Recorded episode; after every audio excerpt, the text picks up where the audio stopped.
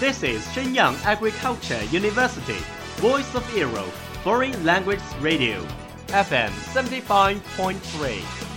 这里是沈阳农业大学时代之声外文广播，调频七十五点三兆赫。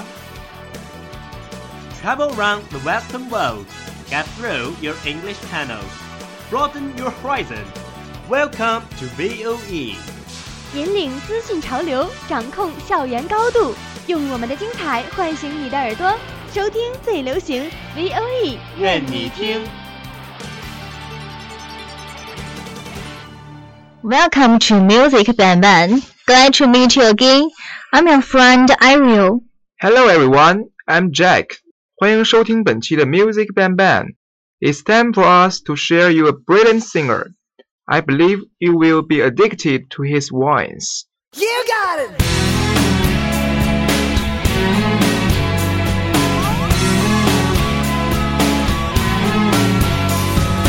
Oh, Ariel, I remember you enjoy listening to male singer songs, right? Yeah, I really love the voice which is raucous and magnetic.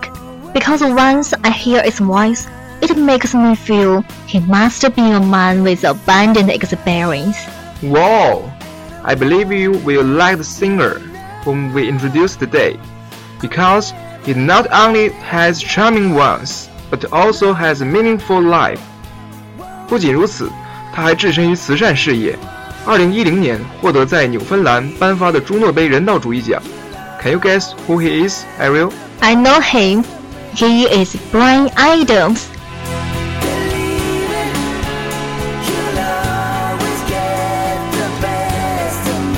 Let's listen his wonderful song, I Do It For You. Wow, it's brilliant.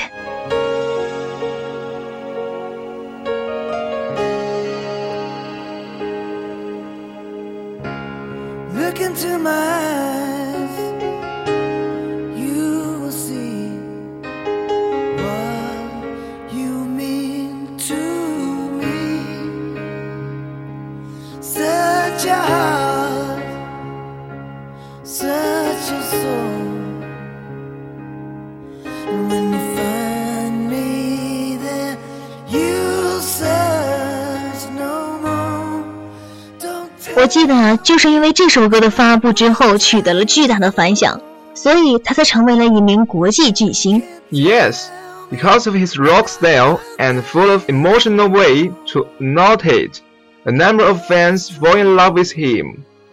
Bryan Adams, a famous singer born in Canada Kingston, his parents are diplomatists in the UK, so it is a good chance to travel around the world He has been to England, Brazil, France, and Portugal. This life should be interesting and meaningful. However, he dropped out of the school for his music dream. 虽然年纪不大，但亚当斯已把自己所有的精力放在了音乐上。辍学后，他加入了乐队，开始在酒吧里演出。1977年，他所在的乐队 Sweeney Todd 发行了一张名为《If Wishes Were Horses》的专辑， 并由他担任主唱。但是他的生活依然是艰苦的，他不得不经常靠打零工维持生活。可正是在温哥华的一家唱片店打工时，他遇到了 Jim Vallance，并且与其开始了歌曲创作。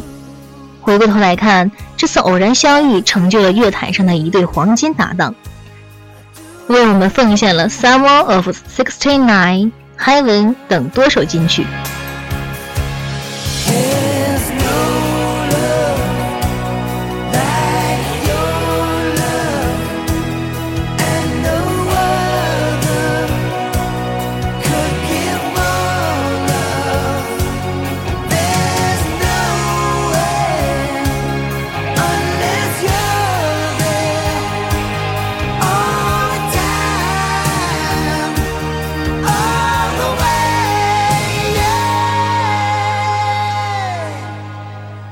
Was considered to be a singer with aristocratic. You can find different qualities in his songs, which because he is good at photography and guitar, is obviously to see his talent. 虽然他十六岁就辍学追寻音乐梦想，也并没有上过音乐学院，但出于其非同寻常天赋，他成为了上世纪九十年代世界范围内最具有影响力的摇滚巨星之一。加拿大以他为荣，地球以他为荣。作为一个天王级的乐坛常青树，他的音乐值得每个人用心体会。Jack, have you ever seen the animation film Spring the Stalling of the Cimarron? The theme music is Brian Adams' work. It's really a good song. Yeah, this is unforgettable story。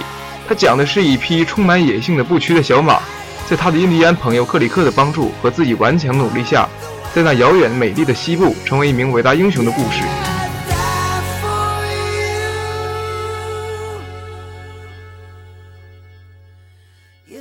It's necessary to say Bryan Adams' song really matches to the film. film。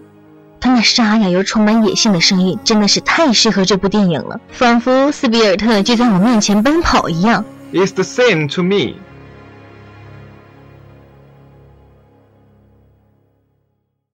Time really flies. Program is running to a close. 让我们在最后聆听 Bryan Adams 歌曲《Here I am goodbye. See you next week. Bye.